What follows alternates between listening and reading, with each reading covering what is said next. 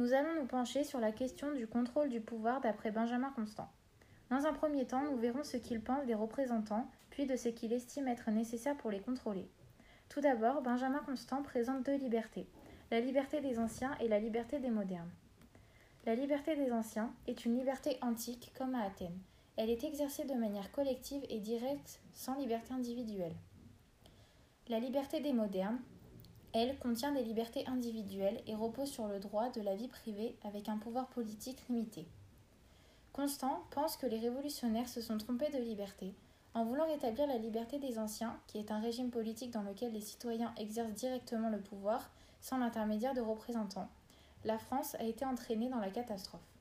Constant établit alors la nécessité du régime représentatif pour éviter ce type de situation. Il le présente comme une conséquence d'un nouveau sens de la liberté. Les citoyens confient les affaires à des entendants. Le régime représentatif est donc pour lui une procuration donnée par les citoyens pour exercer ce pouvoir à leur place, ce qui permet aux citoyens de surveiller leurs représentants.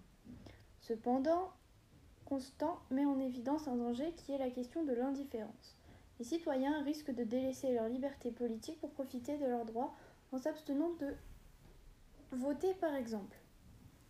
Constant répond avec la volonté individuelle de faire son bonheur personnel, contrairement au gouvernement qui veut réaliser le bonheur de tous. Il ne parle pas de démocratie, il préfère même le système censitaire, qui est un mode de suffrage dans lequel seuls les citoyens, dont le total des impôts directs dépasse un seuil appelé sens.